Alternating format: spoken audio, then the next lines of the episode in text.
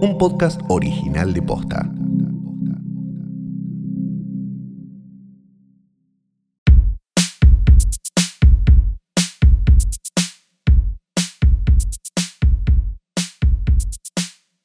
Buenos días, buenas. ¿Qué Pará, querés? No entra cuando está el procesador ese, ahora así no sé. Buenos días, buenas tardes, buenas noches, o lo que sea que coincida con el momento que le diste play a esto, que no es una cosa más que un nuevo episodio del mejor, más grande y único podcast del mundo. Hoy tras noche, mi nombre es Santiago Calori. Yo soy Firela Sargenti y me quedé pensando cuál será ¿Qué cosa? el podcast. Es uno que sale. Es uno que sale, que no es este. Este no, es sale este, nunca. no sale este es una cosa. sí. nunca. Este lo encontrás. ¿Cuándo lo encontrás? Exacto, si quieren un podcast semanal pueden Sí. escuchar Frame Fatal. Eh, que como somos viejos, ¿eh? ¿Mm? Ah, pero después desaparecen por como ocho meses, porque no, no quiero ni preguntar qué se estaban fue a filmar una película de Caro. Va- vayan a escuchar. Tiene sentido. Eh, vayan a escuchar todo, todo, todo, Todo. todo, todo. Bien, eh, tenemos esta semana varias cosas. La primera es Un montón. coyuntura a todo tipo, me imagino, porque hace seis años no sé este podcast. Dos, eh, tenemos dos películas. Dos películas. Porque nos pareció un choreo. Sí, Una sola. Entonces vamos a hablar de dos. era como así. Y después tenemos no sé qué. ¿Algo? Antes, antes tenemos Ah. que mencionar que hay un grupo de, de trasnochitas. No entré. Porque no es, es un grupo de WhatsApp No se entra ahí. que estaban ofendidos porque dijeron, no, no, ¿por qué no nos mencionan? ¿Por qué no nos mencionan? Porque son locos ustedes. No los vamos a mencionar. No. Yo tengo gente ahí adentro. ¿Cómo, cómo hacen para meterse? ¿A Creo- qué- ¿Con quién hay que hablar? Es como, hay un WhatsApp, creo que, es, que hay un WhatsApp y Sí. vos te meteste, como los grupos de WhatsApp. Claro, sí, por eso, pero ¿a quién le tienen que hablar? Que, que nos manden a nosotros arroba filme junto al pueblo y nosotros Pero compartimos. nosotros lo compartimos ya eso. Sí, por eso, pero, pero quizás no, no, no lo llegaron a Ah, vos decís que hay gente que no sabe que esto existe. Exacto, Y vos sí. decís que va a haber más gente. Más gente. ¿Cuánta gente hay en ese grupo ahora? Me habían dicho que ya se había llenado. Pero viste ¿Llenado? la ¿Pero gente- cómo? Que, porque viste que hay un número. Ah, hay un tope en Sí, hay un WhatsApp, tope. ¿no? Pero, me, pero ah, la, lo hubieran después, hecho en Telegram, muchachos. la gente después se va, ¿viste? Entonces. Sí, pierde el interés y quedan unos ahí que son como lo- lo- lo- los, los- los- de la aldea gala, digamos, ¿no? Sí. Eh, que, que- que siguen sobreviviendo a, a las cosas. Y dicen, yo cuando llegué acá, hablan medio como pioneros algunos. Sí. Sí, pasan esas cosas. Sí, Eso pasa, de verdad, sí. Se bulea al nuevo, se bulea al diferente. Siempre. Siempre. Si no se bulea. Es como la vida, es como la escuela secundaria al final. Sí, viejo, sí, Sí. claro que sí. Eh, bien, o sea que tenemos un grupo de WhatsApp que no es nuestro No es y que no sabemos cómo entrar. Bien, perfecto. Y no Quedó sabemos muy claro si se están compartiendo cuestiones. No nos hacemos cargo de No nada. de tenemos idea, capaz hay alguien vendiendo miel agroecológica y ni puta idea. Sí. O eh, estafa piramidal, telar de la abundancia. No claro, capaz que aparece uno con el jean muy, muy, muy, muy al cuerpo y medio Sí. roto y te dice, ¿querés ser tu propio jefe? Y, y ahí, Sí, qué sé yo, sí. QSY. Ajá. Tenemos eh, algunas cuestiones de mm, coyuntura. Ah, quiero escucharlo todo. Voy a empezar por la que.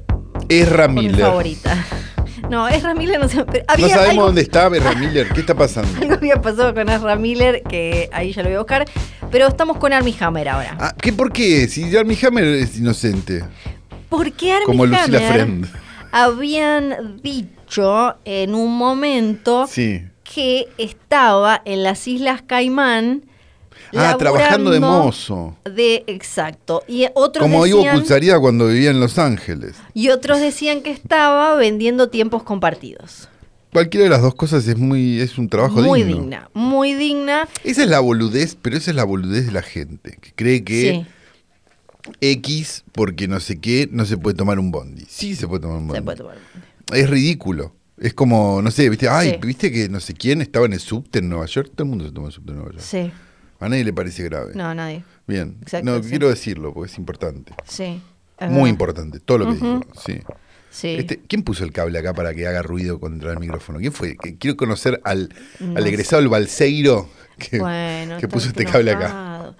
Ah, hacemos- hagamos un repaso. Sí. En enero de 2021 apareció una cuenta anónima de Instagram que empezó a compartir eh, capturas de pantalla con mensajes sexuales que eh, supuestamente eran entre Armie Hammer y una mujer cuyo nombre eh, se mantenía en reserva, que parecía como parecían demostrar que Armie Hammer tenía cierto gusto por eh, la dominación en todo lo que tiene que ver con el acto sexual Hasta acá, eh, legal. ningún pecado si las No. dos partes están de acuerdo. Hay una práctica que se llama blood play, Ajá. que tiene que ver con sangre, ¿no? Sí. Y es medio como una cosa kinky canibalística o como sea. De vuelta. Sí. Si las dos partes están de acuerdo. Que es como una especie de, de sexting, pero hablando de. Hablar cachondamente de cuestiones caníbales. Sí. Entonces es como, mirá, cómo te, te haría con papita, te Es una versión Romeo". 2.0, perdón, es una versión Sí. 2.0 de los que se calientan con los vampiros. Sí, hasta ahí, perdón, pero hasta ahí yo no. O sea. si las dos personas están de acuerdo. Sí. Nombre de este capítulo. eh, Si las dos personas están de acuerdo, punto suspensivo. Sí. Porque ah, hasta ahí no me- es más, un poco me parece que termina siendo atractivo y estoy segura que un montón de gente dijo, ah, se puede Ah, hacer. eso está bueno, eso me calentó un poquito. Eso existe, yo quiero. Y empezó ahí. Después entonces eh, él, él salió a decir que no, eh, que era cualquiera, que eran ataques. Después aparecieron otras mujeres. eh, Pero eso no es, perdón, Sí. hago una pregunta y voy a usar el término correcto. ¿Eso no es kink shaming un poco? Claro, a Claro, por- pero porque- hasta ahí era king shaming. Claro. Pero él igual negaba todo, pero después empezaron a aparecer otras mujeres. Digo, porque gran parte de- de- de- de- de- del brote progresista más extremo es terriblemente conservador. Sí, Mucho más conservador que los conservadores a esta altura de Sí. Suárez. Entonces digo, hasta acá es talking shaming, sí, que está mal. sí. Es igual de malo que la gordofobia, es igual de malo que cualquier cosa que, que condena la Sí. progresía. Acá, eh, después lo que pasó fue que aparecieron otras mujeres, incluida una, eh, una chica que había salido con él, diciendo que él le había, él- ella le había dicho que no, y él había abusado de ella en 2017. Ok, acá ya no. Claro, Bien, la, eh, la policía de Los Ángeles empezó a investigar, pero no levantaron cargos, por eso es que él está como en su vida normal. Claro. Él lo que dijo que era que... O sea que fue una, perdón, no quiero, no quiero minimizar una denuncia de internet porque no se debe minimizar ninguna denuncia, pero lo que había, la chica que dijo no sé qué, era una denuncia de internet, no era una denuncia que hubiera sido puesta en la justicia ni nada por el estilo. La, la gran parte, como el grueso de las cosas que aparecieron, eran de una cuenta en internet y, de- así sin nombre y, y Sí, todo eso. Eh, después sí apareció el, eh, el- esta, esta chica que solo se la mencionaba como Effie, que decía que había salido con él y que él en 2017 había mm, abusado de ella. Y mm, que y, y ahí es donde como que pa- pasó a mayores la cuestión, por lo menos en el en la frente a la opinión pública. No, no, no, claro, sí. él dijo es- que era no, todo sí, sí, sí. que era que era todo mutuo, que él, él lo negó obviamente y ahí es donde parecía que su carrera estaba como bastante terminada, lo, lo bajaron su agente, su publicista, lo sacaron de un montón de proyectos que tenía. Eh, ¿Qué más pasó? Eh, bueno, se quedó básicamente... Sí, quedó en Pampa y la Vía, básicamente. Exacto. Y ahora, eh, eh, primero apareció este rumor de que él estaba ah, trabajando de conserje en, en Islas Caimán y después de que eh, apareció esto de que estaba eh, vendiendo tiempos compartidos. Y sí, es verdad que él está allá y está eh, como que va y viene un poco, pero está medio como guardado en una eh, en una casa de los padres aparentemente que ya que ya se igual estaba medio instalado ahí durante la, la época de medio de- pandemia y eso. exacto cuare- medio cuarentena mundial y demás y em, Como los que tenían casa en la costa que se fueron un minuto antes que Alberto diga, bueno, Sí, Claro. y ahí es donde apareció un supuesto flyer que decía que él estaba como conserje en no sé dónde y, y qué sé yo, el abogado tiene la de... misma, o sea, hasta ahora todo el, todo el peso de la de información tiene la misma, casi el peso de la denuncia, ¿no? Sí. Sí, ok. Eh, claro, después dijeron, no, este es fake, después incluso apareció como eh, algunos, eh, unos, unos chabones que eran amigos de Armie Hammer, que trabajaban en el hotel, hicieron como ese flyer jodiendo y lo dejaron ahí porque te querían ver como qué pasaba, pero él no trabajaba en el hotel, eso era todo mentira. Eh, Después, la cuestión es eh, si está si está vendiendo o no tiempos, Tiempos compartidos, compartidos. porque Eso apareció sí es un crimen. porque apareció una foto que publicó TMZ, eh, unas fotos de él vendiendo esto en una oficina, en un resort, y una fuente anónima le confirmó a Variety que Armie Hammer sí estaba trabajando. Recordemos que Armie Hammer es de una familia muy, muy mega, mega millonaria. Claro, que si él tuviera que no sé qué, capaz no labura más y listo. Sí, mega, mega millonaria. Que por- Hijo de esta- MC Hammer. esta, esta, mm, fuente le dijo a Variety que sí, que estaba trabajando ahí, que está quebrado y que está tratando básicamente de como llenar los días y juntar plata para pasarle a la madre de, creo que tiene criaturas en plural.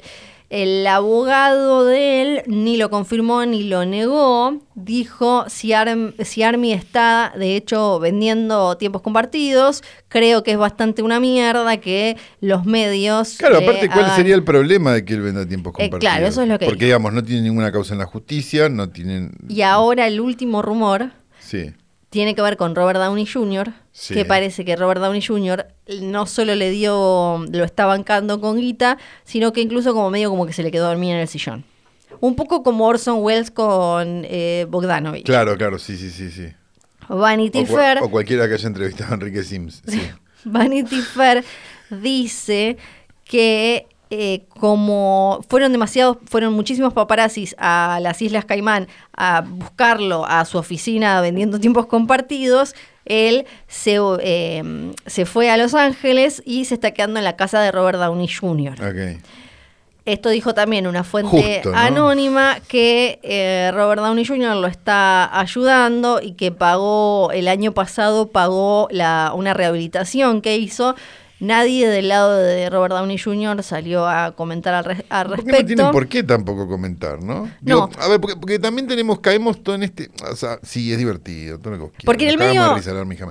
Pero digo, eh, pero también toda, esa, toda, esa ra- toda esa lacra Sí. siniestra, tipo TMZ. Ujú. O sea, yo qué sé, o sea, digo, no, no, no, es como, no sé, es como tener que, ¿por qué le tendría que alguien dar explicaciones a Ángel de Brito de Sí. algo que hace o no hace? ¿no? Digo, es como, no, Sí. no termino de entender, nunca terminé de Por- entender esa Porque lógica. a- además el- eh, lo que sí estaba como chequeado y todo y que apareció en videos que él se mandaba con pibas y todo, es que él eh, tenía un problema de adicción que ya se le había ido de las manos, eh, drogas, alcohol y todo Está eso. bien, perfecto, es un problema que, que él tiene que tratarse. Claro, entonces ahí es donde Robert Downey Jr. conecta con eso porque claro, sí, la... uf, sí, claro. si le habrá pasado. Uh, ¿te acordás? Dijo, sí. Entonces, quien medio confirmó esto es la ex mujer de Armie Hammer, que dijo, dio a entender que sí estaba metido Robert Downey Jr. y que eso era bueno, porque claro, como el chabón la pasó, Claro, ahora. más o menos, claro. Sí. Y esto no, no es la primera vez que una eh, un famoso le paga la rehabilitación a otro. Mel Gibson, que eh, anda, anduvo siempre luchando con el alcoholismo, Claro. le pagó a Robert Downey Jr. en los 90. Es como un, es como un favor, es the gift that Sí. keeps on giving, ¿no? Eh, Poco. Elton John y Eminem. Claro. Elton John y Rufus Wainwright. eh, ¿Y Mira. quién más? Y mm, Elton John y, y Robert Downey Jr. en otro momento. Elton John te Elton ayuda. John y Daddy Yankee. Así Sí. espectacular como una cosa así. Más o menos. Bueno, así que si quieren un tiempo... Elton John y el doctor. Sí, espectacular. cualquier momento. Si quieren un tiempo compartido... No se lo van a poder comprar a mi Hammer porque está escondido en la casa de Robert Downey No, Jr. Bien. no. Datazos, Y ¿eh? Ezra Miller... La gente está pensando que suerte escuché este capítulo. Estoy totalmente informado. Claro que sí. Sí. Eh, Ezra Miller no, no estoy encontrando No, no pasa nada. No, si no hay nada de Ramiller, yo puedo Sí. vivir, ¿eh? No, no, No. pasa nada. Después hay mucha mm, novedad, con mucha noticia con respecto a los hermanos rusos. Te va a encantar. Los hermanos rusos me parece. yo- para mí los hermanos rusos son Gerardo y, y Hugo Sofovich. Sí. De verdad. Una obra mucho mejor que la de los hermanos rusos. También. Y eh, yo no sé si vos te cruzaste con este título. Sí, me crucé con ese título. Ah, hacelo, hacelo, hacelo. Espectacular. Bueno, ellos están promocionando su nueva película que se puede ver en Netflix. No me acuerdo dónde. Bueno, en un streaming. Sí, eh, que Al, momento por- de la grabación de esto, Netflix todavía estaba abierto y estaba la luz prendida. Sí. Sí. Que será otro tema que seguramente hablaremos. ¿no? Eh, y mm, está con Chris Evans, Ryan Gosling y, y eso. Entonces dieron muchas entrevistas. Sí. Porque así es como se promocionan estas cosas. Estuvieron dando entrevista, entrevista, entrevista. Dijeron varias cosas. Entre esas cosas que dijeron, Sí. Tiraron la idea, deslizaron que esta idea de que el cine era un, ir, a, ir a una sala, a, a sentarse con una pantalla gigante Sí. y eso, Sí, el cine. como que era snob. Ajá. Nos dijeron, aparte eh, me gusta porque está todo, hablan en plural. Sí. Nosotros amamos el, eh, cine clásico, pero, Pero. nunca fuimos Yo como, no tengo problema con los judíos, pero. pero nunca fuimos muy como quisquillositos y qué sé yo, eh, con respecto a la, la- la forma, eh, la, la manera y demás. Claro. Lo que más no, nos no, se notó que no eran quisquillosos Sí. en su obra, sí. Lo que más nos gustó siempre es eh, cómo haces, es la pregunta de cómo haces para que siga como yendo para adelante, ¿no? Como para que Claro. siga evolucionando. Esa es parte de nuestra No filosofía. se notó en su filmografía, nunca. en- en- en pensando qué es lo, lo especial, lo precioso de eh, la... eh, dice, perdón, dijo, eh, esa es la, nuestra filosofía que, que tiene que ver con que no es algo súper precioso, precioso, mágico y especialísimo el tema de la distribución en salas. Ajá. ¿Cómo te, mo- cómo te cómo ellos cambiás? que, ellos que creo que solamente que lo que distribuyeron en sala se lo distribuyó uno que, que, Claro. que, que pone la pija arriba de la mesa y dice, listo, esta película Sí. va a todas las salas. Exacto. Eh, que entonces nunca les preocupó demasiado, claro, sí, tiene sentido. Exacto, entonces dice, ¿cómo haces para correrte los viejos modelos? ¿Cómo alcanzás y llegás a audiencias que eh, nunca fueron tentadas, a las que no se les habló antes? Eso es lo que más nos interesa. Eso es como que un millonario venga y te diga, bueno, llegar a fin de mes es Empeora. una cosa romántica. Empeora. Dice, Sí. como el cine de autor ya tiene como 50 años en, esta, en este momento. Fue concebido en los 70, crecimos con todo eso, éramos chicos, era algo que realmente nos importaba, pero también eh, estamos con, somos conscientes de que el mundo necesita cambiar y que cuanto más tratamos de evitar que cambie, más caos creamos. No es, no, no, nadie tiene el derecho a eh, rechazar las ideas de la próxima generación, de las próximas generaciones. Estamos en crisis en este momento porque todos estamos en guerra los unos con los otros. Es triste Ah, ver pero la eso. guerra la inventaron ustedes, chicos. Es triste ver eso como, como tipos que crecieron amando el cine. Algo para recordar igual es que eh, es una idea elitista la noción de poder ir al cine. ¿Vos decís? Dijo.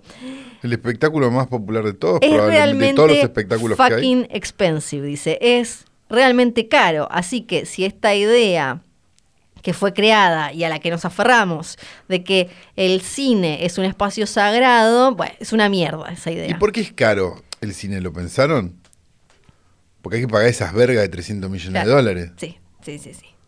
Eh, rechaza la idea, esta, que, que sea caro y que sea un lugar sagrado, rechaza la idea de que cualquiera O sea, puede... el valor mundial del cine subió cuando empezaron a subir los precios de las películas. Esto, esto no, no lo estoy diciendo yo, digo, históricamente el valor mundial del cine era de 7 dólares. Ajá. Hoy en Estados Unidos el cine Dices- vale 12, 18. Esta ¿Por parte qué te va vale a gustar. 12, 18?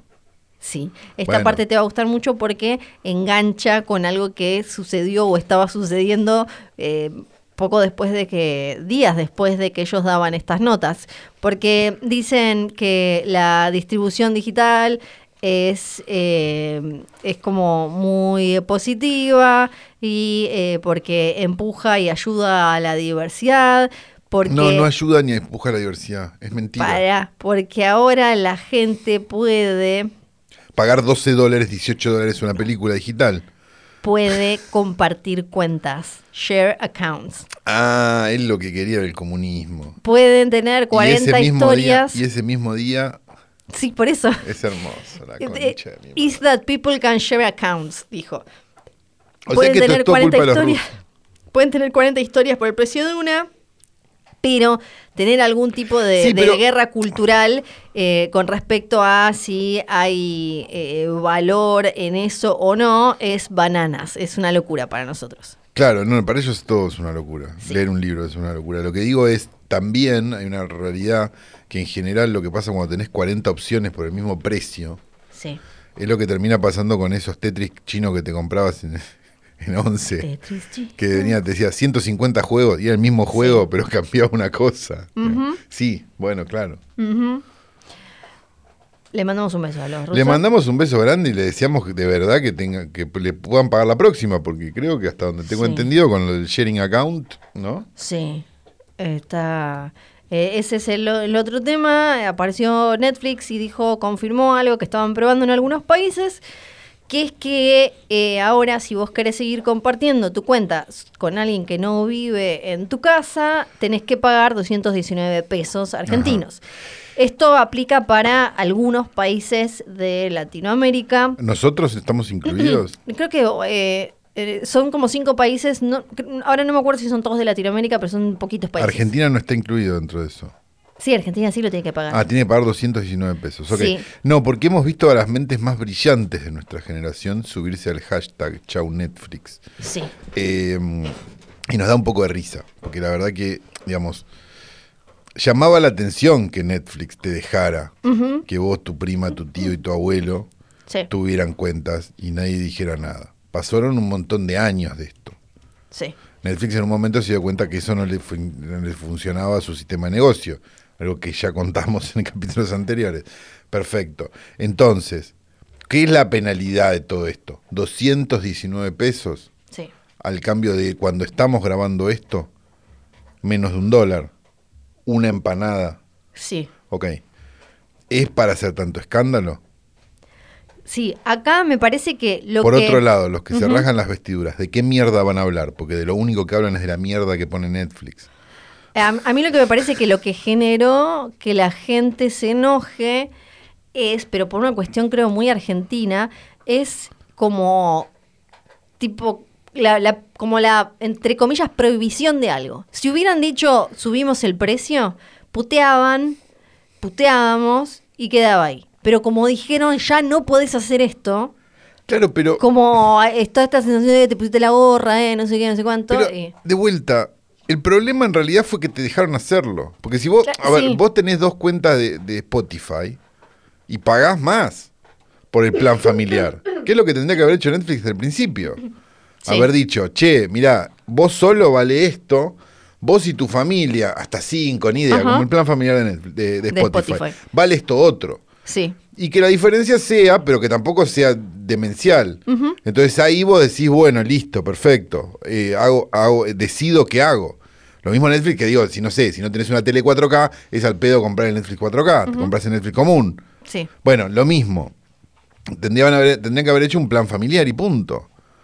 No, dale, sí, todo bien, loco, dale, Creo que compartilo. también hay que tener en cuenta que si uno está armando un plan para sabotear a Netflix, no que me parece como igual eh, medio ridículo. No, no, No, estoy, no, Netflix no se lo sabotea estoy- solo, no, no lo no estoy es necesario alimentando sabotearlo. ni nada, me parece No, no, no, como- pero además no hace falta sabotearlo porque Netflix sabotea solo, pero con si su se propio quiere- producto. Si uno se quiere convertir en una especie de, mm, de, de- de- de Che Guevara o Juana de Arco en esta Sí. cruzada, lo que hay que hacer, lo que de- deberías hacer es dejar de consumir lo que hace Netflix. Claro, Porque claro, porque si vos ves lo mismo por Extremio, recordemos que Sí. a- a- siempre ellos, ellos digo, eh, Warner, Disney, HBO, Netflix, Amazon, eh, Fox en su momento, cuando sus películas y sus series eran, estaban entre las más pirateadas, lo festejan. O sea, es, es un número que... Claro, exacto, porque a el, ellos- a ellos- el a ver, pirata alimenta el, el, problema, legal. no, pero al margen, al margen del pirata, el que habla de,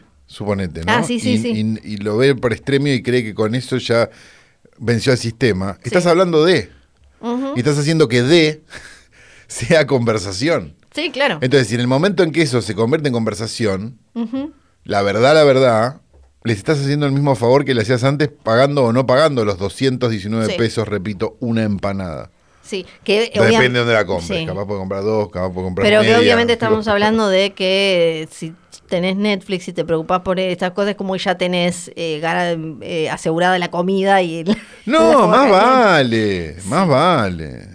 Eh, ya estamos. O de última, pagale 219 pesos a tu amigo que te presta la cuenta y ya ahí Sí, estás ahorrándote porque Claro. tu amigo paga más por la cuenta. sí. Claro. Listo, solucionado. 219 pesos. Sí. Mucho más de lo que pagan ustedes por este podcast. Es un montón más, eso. Es un montón más de lo que pagan ustedes, hijos de puta, por este podcast. Pero la verdad. Bien.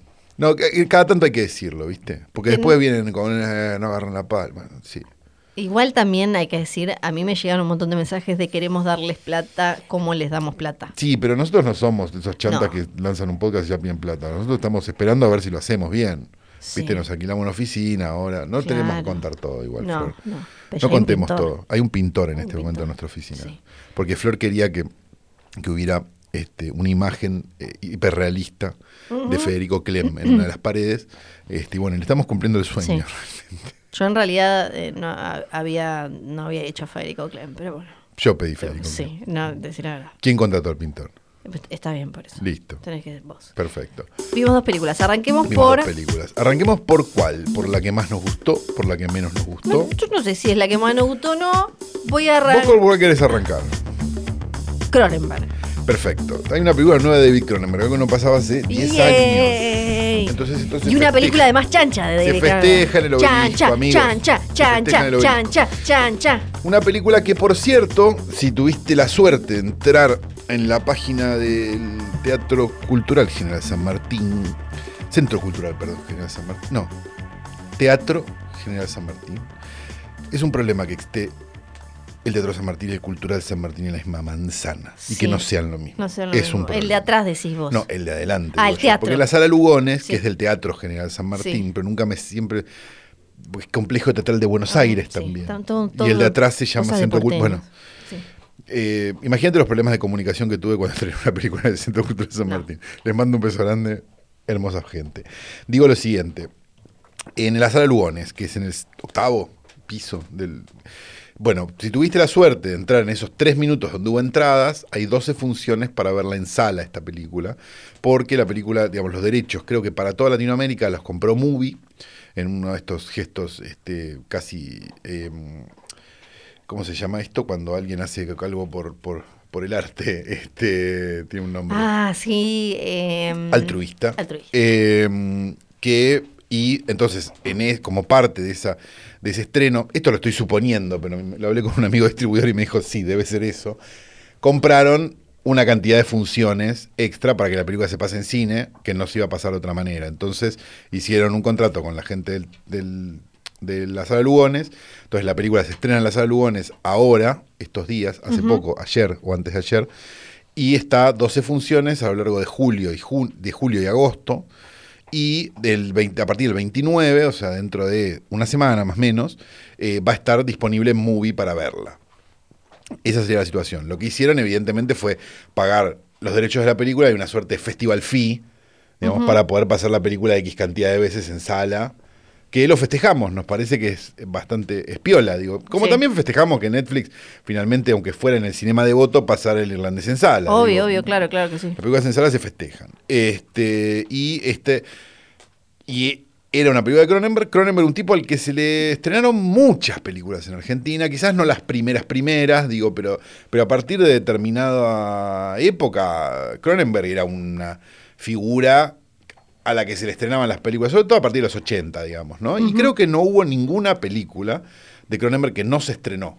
Sobre todo, y ni hablar después de una historia violenta con Vigo Mortensen, que, que es eh, eh, de, de la, de la época no chancha, le digo yo. Claro, él tiene, él tiene como dos tipos de películas. Tiene las películas de body horror, digamos, y las películas como retorcidas, pero no de body horror. Sería la, la- Sí. la mejor forma de explicarlo. Que le ponen manera. como en general thriller psicológico, thriller de acción o algo así, pero que Sí, son de Esa estar... promesas del este, ¿no? Exacto. Este, Después hizo... eh, ásperas igual, todas. todas. ásperas, pero... sí. A Dangerous Method, que no me acuerdo cómo A fue Dangerous acá. Method, sí. Eh, un método peligroso, creo Un que método- llamó. eh, que sí. Cosmópolis, Cosmópolis, correcto. Maps to the Stars. Maps to the Stars, sí. Y ahora, la última chancha fue Existence, en el Existence, 99. claro, en el exacto. 99. Porque después que Spider. gastamos en DVD. Que creo que se estrenó igual Existence. Si no me- sí, y no si me no la daban en cable muchísimo también. Spider, no me la acuerdo mucho. Spider era buena también. Pero no es chancha, es eh, de, Es muy de su época también. sí. Sí. 2002, donde estaba. Yo el único Cronenberg que no banco Sí. es el, breve Cronenberg eh, que tuvo el momento donde, ah, voy a adaptar libros que no se entienden. Digamos, a mí el almuerzo desnudo Sí. y Crash me parecen dos películas bastante difíciles de ver. El resto de Cronenberg, dámelo cuando quieras. Sí, sí, eh, Con Cronenberg. cuchara. Exactamente. Y cuando. Te lo pondría, no te lo voy a poner a la altura de, de, John, de John Carpenter porque ¿qué soy, boludo? No, no lo voy a hacer. Te iba a preguntar. Papá es papá. Qué pero-. Sí. Es una, es de esos, digo. Sí, está Ah, ahí. ok, ok, ok. O sea, eh, pueden entrar al Valhalla. Sí, O sea, claro. la silla grande la podrá tener Sí, Carpenter, sí. pero. No, no, él está allá, no le rompan las bolas. pero está ahí tomando. Pero está contento, sí, Sí, sí, está bien, está bien tratado. Sí, claro, por supuesto. ¿Y qué hace esta película? Hace que Cronenberg vuelva después de, como decíamos, existan- 99. Del 90, primero después del 2012. 2014. 14, bueno, sí, Sí, sí. ocho años Ajá. sin filmar. Primero vuelve al cine. Y después, después de 23 años, vuelve a hacer una película de body horror. Eh, donde, en un, para los que se mueren, pues si no hay una sinopsis, eh, en un futuro mm, eh, distópico, pero Sí. no sabemos cuándo pasa, digamos que se lo ve decadente, pero a la vez futurista. Lo que sí nos damos cuenta es que todo se fue a la mierda y está como todo podrido, seco, no hay comida como...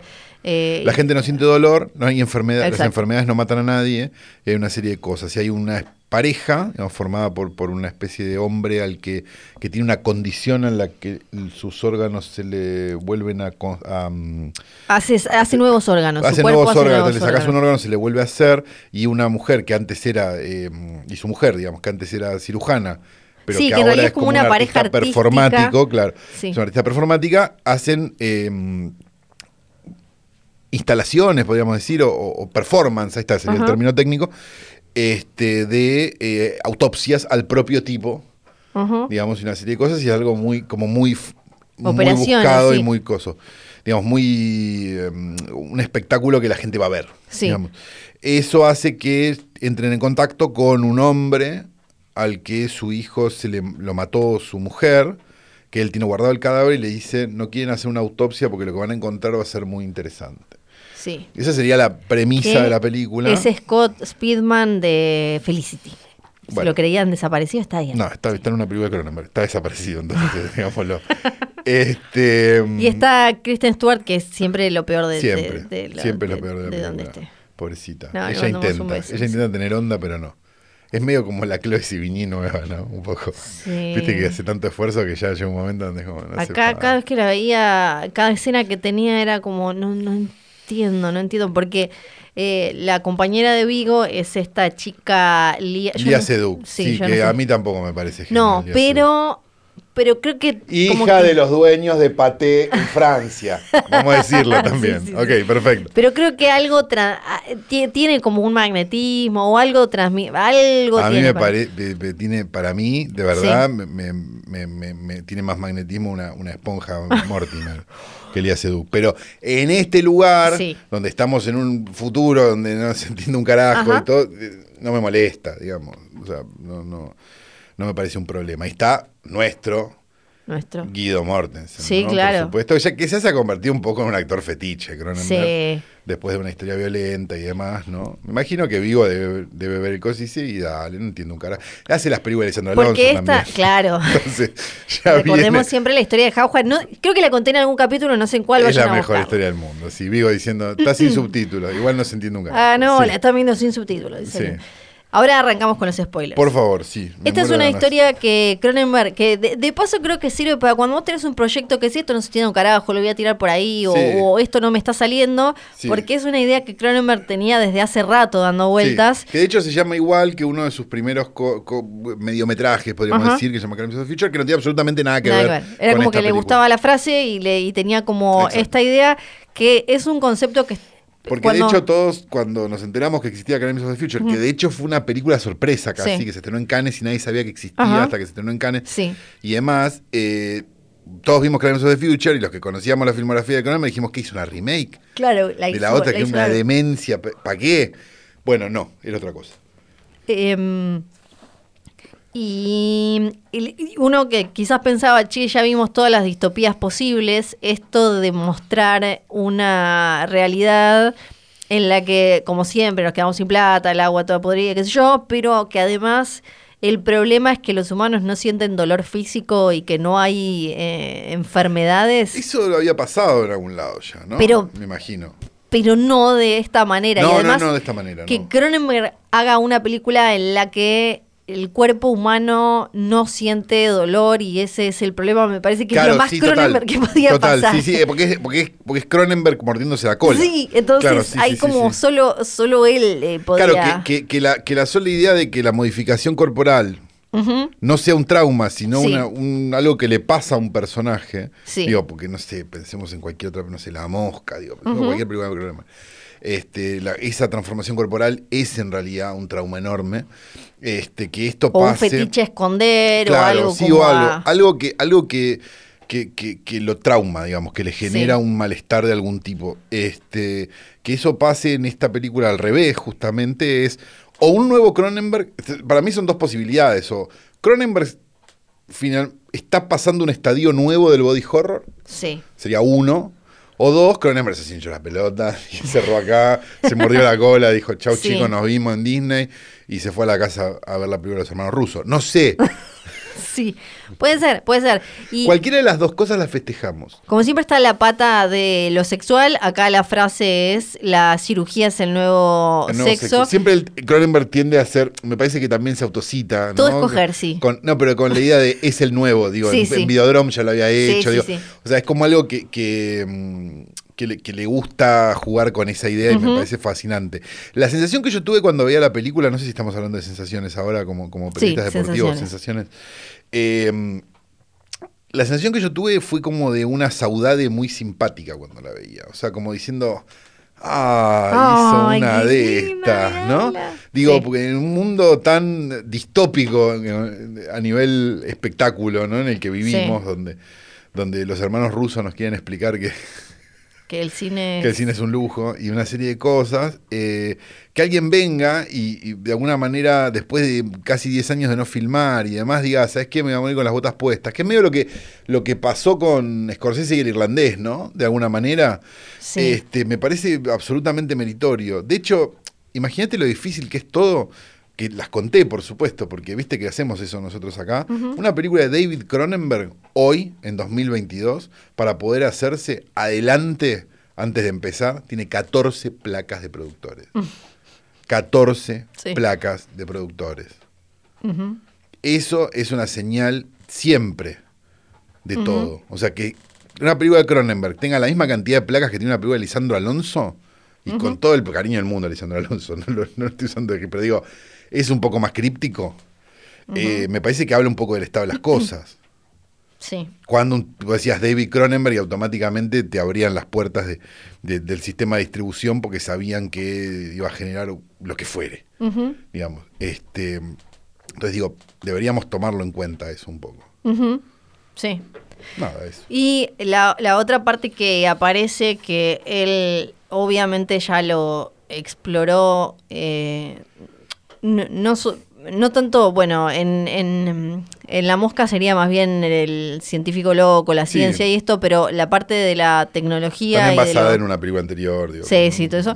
Eh, pero la, la parte de como la mm, tecnología, o sea, como, como lo, lo orgánico con lo... Con lo mecánico o electrónico, sí. Eh, eh, eso está un poco en Crash. digamos, Claro, ¿no? y está un poco También la bueno, parte sexual. Existence y está como em, en Videodrome incluso, ¿no? Sí, como claro. algo, pero creo que esta es em, así como con- siguiendo con esto de que es Cronenberg que se muerde la cola, eh, pero en el buen sentido, eh, hay- hay como algo como eh, no solo que está ayornado o acomodado a esta realidad, em, sino que, que- que es como una exploración que va más allá y es como una historia sobre adaptación y aceptación, que quizás eso me parece que es lo, lo, más nuevo, es como medio con los mismos chiches o chiches similares, hizo una película sobre, sobre esto, porque mm, eh,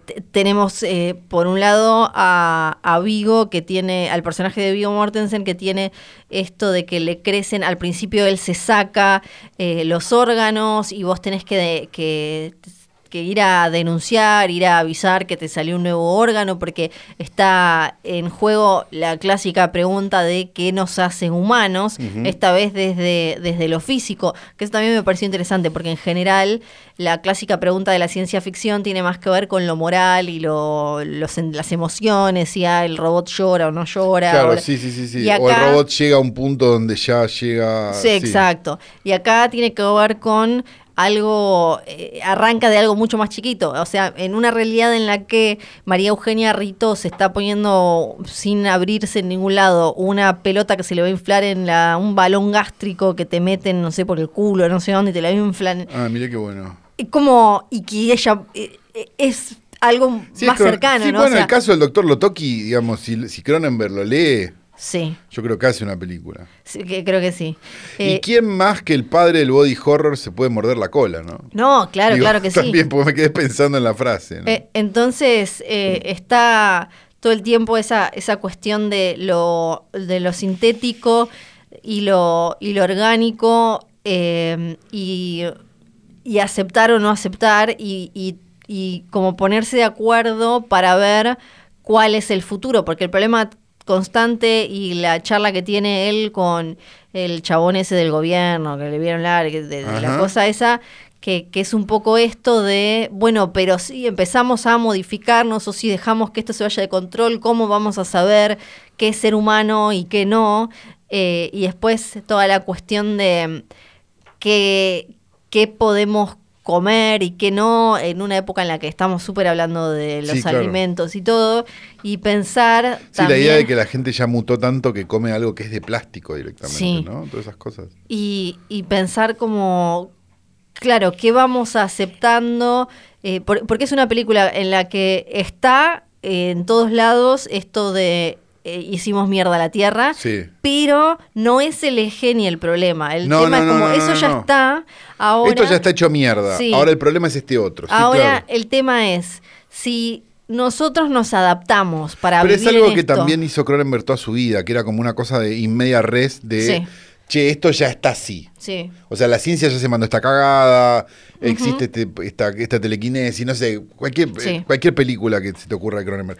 Este, que me parece interesante, porque lo que él cuenta en realidad es otra cosa. Sí, sí, sí. Usa eso. Claro. Pero en realidad está contando otra cosa y le importa tres carajos darte una, una, cosa para, para que digas, ay, sí, la verdad, no voy a comprar más botellas de plástico. No importa. Sí. Porque creo que en el culo la botella antes, de lo que él hacía, y por eso también esta, como decías vos, podría ser una, especie casi de epílogo de su body horror. Porque... Total, por eso hablo, por eso hablo, por eso usé también el, irlandés de, de, ejemplo, porque me parece que son como dos películas. También que Cronenberg es mucho más joven que, que, que Scorsese, ¿no? Pero digo, pero, o más, o más o menos, no sé. Este lo que se llama crepuscular, ¿no? Como esta idea de, bueno, alguien... el cómo es que le dicen, si no al último, el coso, el, swan, ¿cómo es que le dicen? Ah, no me acuerdo. Eh, swan Song. Sí, Swan Song. Swan Song, sí, la canción de Cisne. Claro, que es como tipo ya tu última... Claro, pero si vos comparás con otras películas crepusculares de otros directores, no sé, si vos comparás con, no sé, las últimas películas de Fellini, que eran... Sí. Te llevabas luego en una carretilla, las últimas películas de Kurosawa, que también te llevabas luego en una carretilla. Me parece que en el caso de Scorsese y en el caso de... de, Cronenberg, hay algo hasta casi juguetón, como, como había en lo que podríamos decir la última película de Hitchcock, no se trama macabra, que termina finalmente haciendo una comedia negra y le importa todo tres carajos. Digamos, hay algo como, como, como bastante lindo de que exista of the Future, de que exista el irlandés y que haya existido trama macabra en su momento. Porque me, eh, me, parece que en sus body horror anteriores y más clásicas lo que él hacía era como medio más como una eh, instantánea, como una como su versión de lo que estaba pasando, ¿no? Sí, total. De lo que. Y esta, Bueno, como, como hablábamos hace en, en otro podcast, digo, pero, Sí. pero que hace lo grabamos hace cinco minutos, este, digo, como, como, no sé, cromosoma 3 es su versión de los divorcios. Claro. ¿No? Digo, o sea, él estaba pasando por un divorcio, entonces decide, ve Kramer Sí. versus Kramer, le parece que es una porquería, entonces decide hacer su versión de los, Sí. de, de los divorcios, que es de Brood, Claro. una película de niños asesinos. Y, y en cambio acá es como una especie, creo, medio de... eh, como de... Es una película que es una autopsia en sí misma Sí, de alguna claro. forma porque es como... Y quizás tenemos que dejar de, eh, de- de usar el término humano y quizás esto ya fue y hay que y, y ahora viene otra cosa en todo sí, sentido, sí. ¿no? Porque eso es un poco como lo que se plantea la película eh, y, y eso es lo que termina haciendo, spoiler, el protagonista, ¿no? Claro. Como abrazando y aceptando lo que, se, lo que ahora es y lo que se viene. Sí, sí, sí, sí. Que es otra cosa, que no es, en vez de dejar de, de sacarse los, eh, lo- los nuevos órganos que le salen, y eso es como, bueno, ahora somos otra cosa y a ver qué se viene y a ver qué onda. Y mm, hay que decir, muy buena chanchada con máquinas. el- la, la- la- Flor se puso loca. la, la silla en la que come, espectacular. La Sí, silla no, esa de comer, La espectacular. silla de comer te la quería regalar para tu cumpleaños, no, no Ah, la conseguí en tu medida. Oh, no, pues soy muy patona. Sí, pobrecita. Muy patona. Bueno, Pero no, es la única película que vimos. No, la vimos otra película, que es la Sí. nueva película de Scott Derrickson. Sí, otro amigo de la casa. No, no un maestro, un amigo. de la Un casa. amigo de la casa que, bueno, dio el mal paso en algún momento, ¿no? Sí, hizo Doctor Strange, Sí. después iba a hacer la 2. se Derrickson traidor, saludos a Bandor, pero bueno, este... Pero volvió, pero volvió. nos- no, y nos dio cosas muy lindas, Sí. nos dio Sinister, vamos a empezar por ahí. Nos dio el exorcismo de Emily Rose, que no era una mala película, No. para hacer una casi un debut. la de si los no me policías, la del policía y el otro sí, esa no está, no está.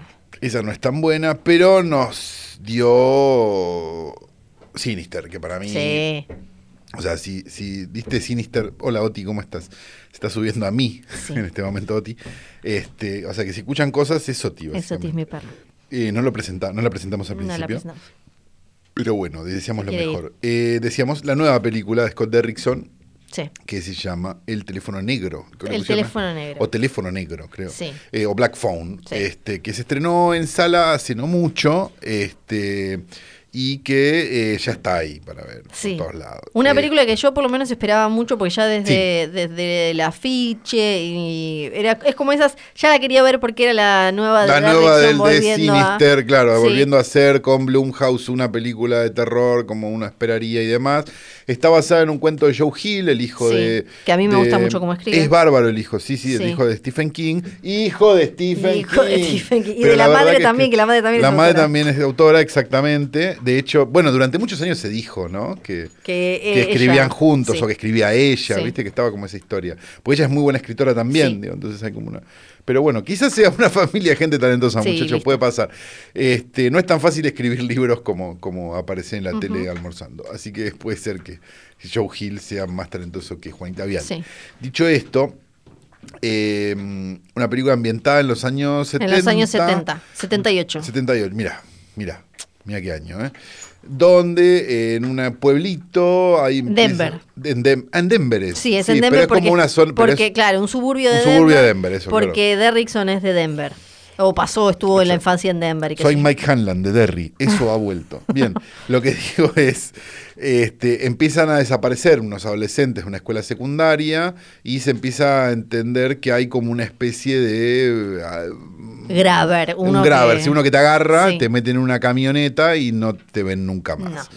Empieza a una niña, hermana de un, de un chico buleado, digamos, de una escuela secundaria, empieza a tener unos sueños muy vívidos donde de repente le empieza a bajar información de lo que puede llegar a pasar o no pasar.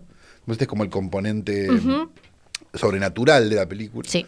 Este, y de buenas a primeras, en un momento, a este chico, que buleado, qué sé yo, hermano de esta chica a la que le baja información, termina siendo secuestrado por The Graver, que no era una leyenda urbana, que no era un coso, era realidad. Tenía una camioneta negra, unos, unos globos negros, que dejaba en las escenas del crimen cuando, cuando hacía desaparecer a los chicos, los lleva a un cuarto, un sótano, como todo de concreto, donde hay una cama y un teléfono que el tipo dice no funciona, pero empieza a sonar y a, darle información a través de ese teléfono de los niños, te estoy peleando todo, ya me chupo un huevo, que mató este señor. Sí. Bien. Eh, ¿Qué te pareció? A mí me gustó, me gustó mucho porque me gustó que me sorprendiera. Sí, estamos de acuerdo. Me gustó, no sé si mucho, pero me gustó bastante la película. Me, me gustó, o sea, cosas que, bueno, cosas que a mí me gustan, porque soy un idiota, que pasen los 70. Que, Es como un poco la sí. otra cara de Licorice Pizza. un poco la otra cara de Nicolás Pizza, no, me hizo acordar también el Conjuro 2, digo, Sí, como sí. eh, eso a mí, viste, me, me- a mí me puede, qué sé yo, no, no, no soy, eh, soy humano, ¿saben chicos? Sí, Ethan Hawke, sí. en un gran papel, vamos Gran a decirlo, me gusta Ethan Hawke Ahora voy a decir algunas cosas de eso. no le saque el culo a la jeringa y haga estas películas, ¿no? Digo, ya había hecho Sinister, obvio, digo, pero vi- debe haber visto la plata y dijo, esto, Sí. esto hay que hacerlo, ¿no? Como, no sé, ver a Farmiga, por decirlo Sí. bien. Este, pero me, me, me- me gustó, la- me pareció sólida, digamos, me pareció una Sí. película sólida. Pareció estar viendo como una de esas películas... eh, Flor bajó, el- vamos a contarlo, porque esto es genial. Flor bajó el volumen No, de su micrófono. Flor bajó el volumen de su micrófono para toser. Ay, no. Bajó el vo- cuando bajó el volumen de su micrófono para toser, tiró todo lo que había arriba del escritorio. Bien. Y eso incluyó mi coca que ahora es tipo. Que ahora es una- porquería que no sé, que toda batida. Bien. Oh. Dicho esto, no me acuerdo dónde estaba, pero no importa. Porque tampoco nada. es tan importante. Vean la película, a mí me gustó. Sí. Bueno, eh, lo que yo puedo decir es que lo que me gustó mucho es que había eh, determinadas expectativas con la película, como que fuera, mm, sobre todo creo para quienes no leyeron nada de Joe Hill, que quizás fuera un poco más de terror clásico, Claro. de, eh, no digo jumpscare, porque, pero de sobresalto, Sí. sino sí como algún bicho, que No, no, alguna no, cosa. nada pasa en esto. No, es solo- Nada. Ahí está, me acordé de lo que estaba diciendo. Me, acordé- me sentí viendo una de esas películas de 2009 para atrás. O sea, viendo una película bastante cara, Ajá. de época. Que se ve linda. que se ve linda, que se toma su tiempo en contar las cosas, que no sé qué, y eso lo festejo, Sí. digamos. O sea, obviamente no es Zodiac esta película, que siempre la fechamos como la última gran Sí. película, este, pero, pero tenía, me dio esa sensación cuando la estaba Sí. viendo, como, ah, estas son esas que había antes, ¿no? Y además están muy bien los dos, eh, que esto no es menor, está muy bien el pibito para Sí, mí. Y entonces el, hay como hay un desarrollo del personaje aún sin mucho diálogo ni nada, con muy poquito te muestran y te presentan la historia de la, el- la pibita, la madre, el padre alcohólico, el, el- el- el pibito y sus propios mambos y los pibes con los que va hablando los otros pibes que desaparecieron. Con muy poquito creo que te genera una víctima eh, o- o una posible víctima un- como con cuerpo, digamos, ¿no? Sí, sí, sí. eh, 3D. Y me gustó esto de que me sorprendiera que no había esta cuestión tan densa como de, sino que, y, además un terror más sutil que tiene mucho que ver con detalles que hacen a el- la- lo pavoroso de la situación y que no, no está, casi nada está al azar. Por ejemplo, el- están en Colorado, Denver, Colorado, y donde, eh, por donde Ted Bundy había pasado, no, si estamos situados en el Sí, 78, eh, hace no mucho. Sí. En el 78 fue el año en el que agarraron a John Wayne Gacy, Total. que Que era un poco un- Exacto, una versión más colorida de este personaje. Incluso claro. en el cuento es un payaso, o sea, se- trabaja de payaso, acá lo cambiaron a mago, me parece acertado. Interesante, sí. Y, em, y, y no, y bueno, hace no menos de 10 años habían sido los asesinatos de Manson, o sea, estaba como toda esta idea y este susto de, por un lado, el, el asesino serial, eh, que del que hablamos siempre, como en los años 70 y todo eso, pero también y algo que creo que explora que explora muy bien Derrickson acá, que es como una especie de coming of age Sí, oscura total, total, de, del, del horror, pero que también el como el horror, no digo más fuerte, pero ya la película te plantea que, ok, a este pibe después lo termina secuestrando este, este loco y todo, pero ya la vida de un pibe en esa época estaba muy rodeada de violencia, Sí, porque no- más allá de que justo el padre fuera alcohólico y Y todo, cagar a palos, sí. era una época en la que eso eh, estaba pasando eh, en todos lados, en, sí, to- en todos los lugares todos de la lados. sociedad, más si estabas en una Exacto. en los suburbios de una ciudad quizás no tan grande, ¿no? Con, para empezar, tenías un montón de tipos dando vuelta ahora que tenían el, ¿cómo se llama?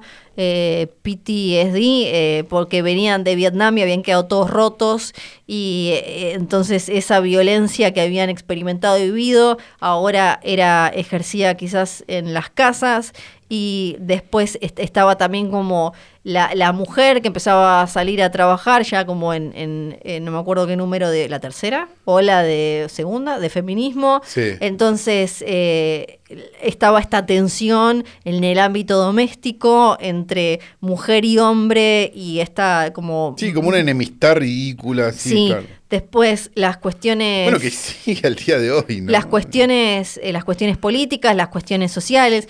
Entonces, todo eso los pibes lo iban absorbiendo y se ven el, el- el bullying que antes anda a llorarle bullying a alguien y además el bullying era te rompía la cabeza contra un ladrillo. Sí, claro, eh, por supuesto. que Sí, no, no era, no era eh, está bien, el bullying de ahora es una mierda también. Sí, obvio. Incluso, no sé si no es peor. No sé, no importa, no, me voy a, no soy Sí. de bullying.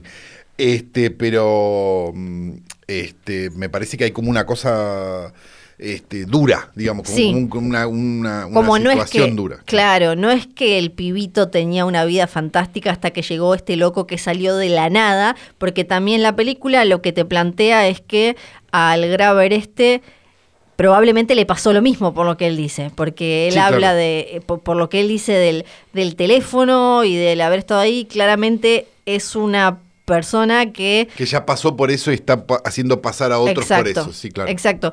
El- el- el- bueno, Esto no lo hace menos malo, ¿no? no, no, obvio. Y tampoco hace que, son todas estas las aclaraciones, tampoco hace que cualquier persona que haya sufrido Va algún pasar, tipo sí, de claro, va a hacer supuesto, va a hacer no. todo esto. No, no, Eh, La, em, la, la cuestión de tener este lugar ahí abajo también es como bastante, bastante gacy, pero sin ser exactamente lo mismo. Entonces, eh, Sí, pero eso- lo- los enterrados. eh, Los enterrados, Son re sí, el- sí, claro. Incluso como el guiño que hay a El silencio de los inocentes me parece bien Total, usado. sí, claro. Bueno, hay algo, hay algo también de, bueno, no sé, en el universo del conjuro está Ajá. bien que todas las historias de los, de los, Sí. De los Warren son mentiras, digo, pero. Comillas, comillas. Sí, Sí. pero digo, pero está como ese basamento de realidad, Sí, sí. ¿no? Que, que, que a pesar de que no es John Wayne Gacy, a Ujú. pesar de que no. Digo, el, Sí. el clima de época está, digamos, hay como una serie de cosas que me parece que, que, que le, le dan algo de, solidez al, al relato después, a la larga. Sí, eh, total. Y. mm, em, ay, ¿qué más quería decir? Nada, Flor, ya está. Sí, no, quiero, tengo un par de cosas más para decir. ¿Cuánto para. va? ¿Cuánto va?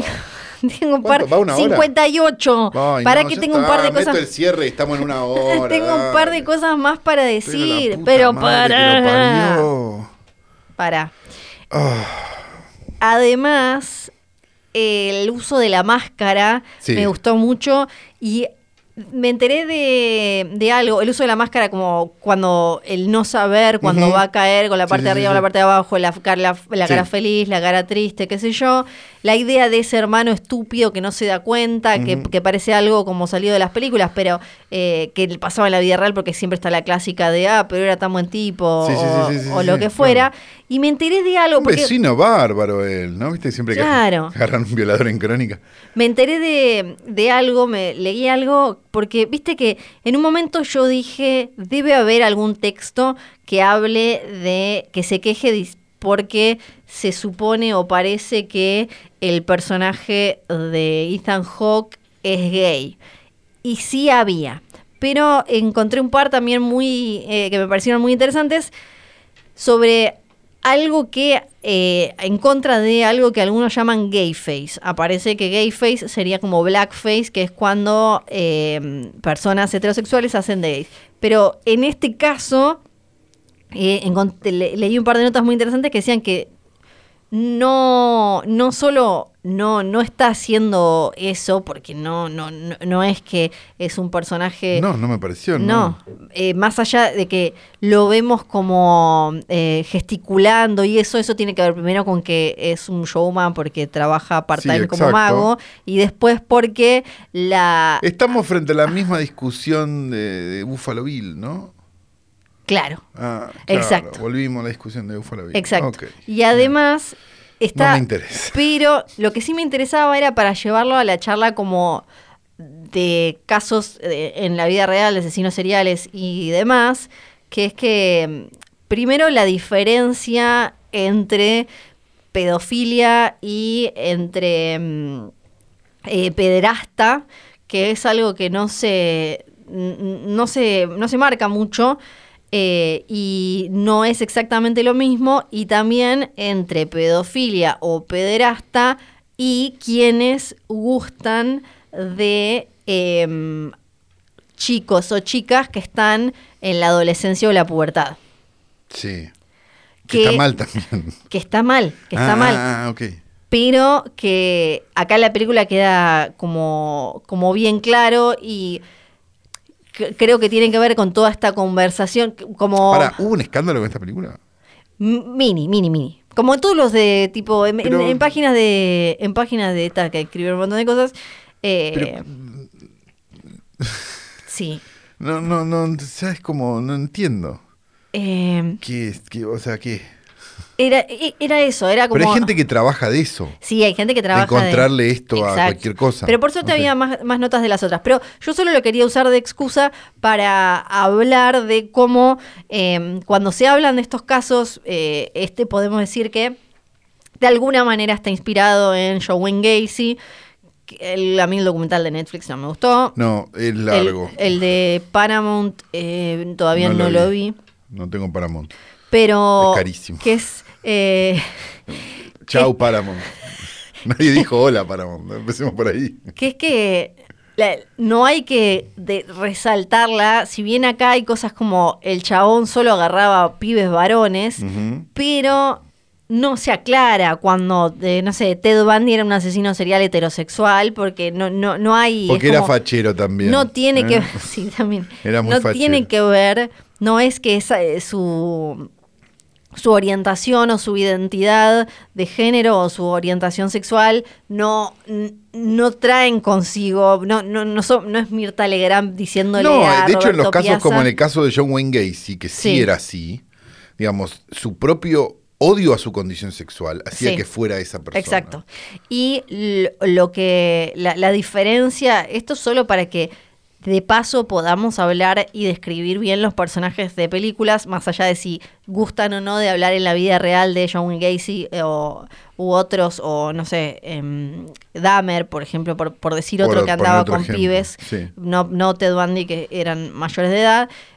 Por, Lo que pasa es que lo de Dahmer ya se iba tan de olla sí. que ya... Era solo para decir si iba tan de olla. Porque, no, pero de verdad. Sí. No, no, no, digo que, que- que la sexualidad era un detalle. No, no, sí, pero más allá de la sexualidad, como era un pibito, pero, Porque digo, ya sos caníbal, Sí. entonces no importa tu orientación sexual. pero ponele el pibito más chico que agarró, eso se llama ebefilia, que es el interés físico sexual de adultos eh, y, y- o personas eh, jóvenes, pero en púberes, en personas que están en la pubertad, o sea, o en la adolescencia temprana. Eso es ebefilia. Después, pedofilia es la atracción sexual hacia los niños, o sea, cuerpito pequeño y todo, y la pederastía es el acto de cometer Claro, sí, sí, sí, es la diferencia entre coprofagia y, y, y, ¿cómo era? Eh, Y- tal cual. y coprofilia. sí. Eh, exacto, que acá me parece que en este podcast es importante que lo dejemos en claro. Entonces, lo, lo que vemos acá es como una mezcla entre eh, ebefilia o no sé si es efebofilia, pero a la vez él secuestra, pero no hace nada sexual, o aparentemente no hace nada sexual, porque los pibes, ta- si bien se habla de torturas y eso, no hay en ningún momento nada sexual. que Eso igual es parece- una mierda, ¿no?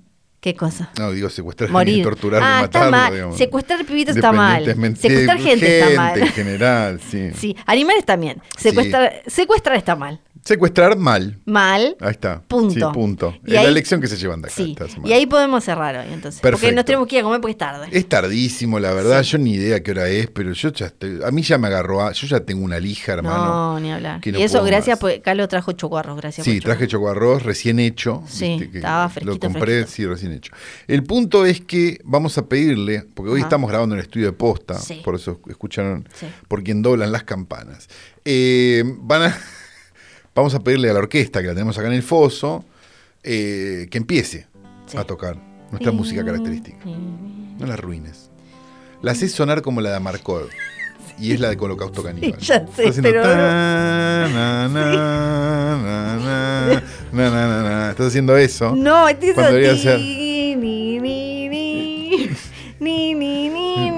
sale igual. Es impresionante. Me imagino en este momento Riz Ortolani Sí. está revolcándose en su propia tumba. De- para decir que, primero que nada, Bebe Sanso. ¡Bebe Sanso! Que pasaron dos semanas, pues no hemos grabado. No, es verdad. tiempo. Y eh, no ha llamado. Así que una promesa más incumplida de alguien de los medios. Es lo único que voy a decir. Cuando escuches esto, Bebe, si es que lo escuchás, porque Sí. me da la sensación de que ya ni nos escuchás, odio. Este, mm, hace- te haremos saber nuestro descontento de esta manera. Dicho esto, también eh, tenemos que decir Johnny, Nico, Nico y John. Sí, tenemos siempre. que decir que este capítulo fue editado a la perfección por Nacho Garteche. Nacho un hombre que Garteche. como me gusta escribirla a mí, Nacho, pero con 3X, Guarteche Sí. con 3X. Este, mm, nuestro amor sigue intacto, nos encantan tus, tus mensajes de audio que terminan, eh, tus, tus audios de, de Sí. WhatsApp, quise decir, perdón, que terminan este, de manera estrepitosa. Viste que el grita, grita, no grita, grita, grita, grita, grita, ¡ay! Sí. Lo corta. Sí. Es editor, él Es editor. corta hasta los audios de WhatsApp, bien. ¿no? Eh, y tenemos que decir que eh, tenemos una, una página en Instagram, Sí, ¿verdad? una página de Instagram que se llama Filme junto al pueblo. Sí, y ahí esa sí sabemos la dirección, Sí, no como el grupo de. WhatsApp que lo, lo vendimos Me lo, no la más me lo pasó eh, Catalina Miguel Palma. Ah, qué mujer. Sí, Sí, qué es- pelo. Eh, qué me pelo. lo pasó. Sí. Hoy tras noche VIP se llama. Te tienen que pasar un. eh, te pasan, te reenvían un link. O sea, que si lo esto- quieren. O sea, no estamos dando nada. Pero lo ponemos en arroba filme junto al pueblo. Yo no. A ver, ¿vos estás ahí adentro? No. No, yo yo no, no- estoy ahí no. adentro. Pero vayan si quieren. A y mí vean me da que y nos- miedo. después nos cuentan. a mí Después me da cuentan. miedo. Pueden, pueden estar hablando mal de nosotros. Pueden, seguramente. Seguramente. Pero vos tenías en el, en el sexito, tenías uno de esos, ¿o no? Había un grupo. Ah, en eh, nuestro día tiene. Nuestro día el tiene. Golden sí le mandó Bueno, un beso enorme exacto. a todos. ¿Vos estás ahí adentro? No, no, no. ¿Y, cómo sabes que no están hablando mal de vos? Y puede ser, es probable, sí. A mí no me gusta que hablen mal de mí. No, Para eso tampoco. está Twitter. No, o sea, yo quiero que me quieran. Por eso yo también quiero Por que eso me es que quieran. hago este. Haces este podcast porque querés que te quieran. Porque querés ser validada por un público que jamás te valida. Ay, no. Por un segmento No. de la cinefilia que jamás te Ay, validará. no. ¿Sabes por qué? ¿Por qué? Porque quieren estar en tu lugar. Dicho esto, nos retiramos hasta la semana que viene. Manden memes. Eh, manden memes al Memartes, Sí. filme junto al pueblo. Le vamos a mandar un grupo de WhatsApp. Si Sí. les venden una canilla, ni idea. Perdón. No fuimos nosotros. Sí. Eh, mi nombre es Fiorella Sargenti. ¿Falta algo más? No, No, era. no. No, ya hay que, No. a, ce- hay que ir a cenar. hay que No, no, no, no, que no falta nada. La verdad, a- sí. es un capitulazo. Es un capítulo. Hablamos mucho de películas hoy. Sí. Algo que no tomen, tomen. Forros, hijos Eh. de puta. Ahí tienen. A ver, ¿cuándo, cuándo devuelven la guita ustedes? Sí. Creo Yo que Nacho soy- ya lupeó tres veces la música Holocausto Sí, perdón. Yo soy. Santiago Calori Sí. y, em, eh, y esto. Eh, y Andis y Yacas, chau.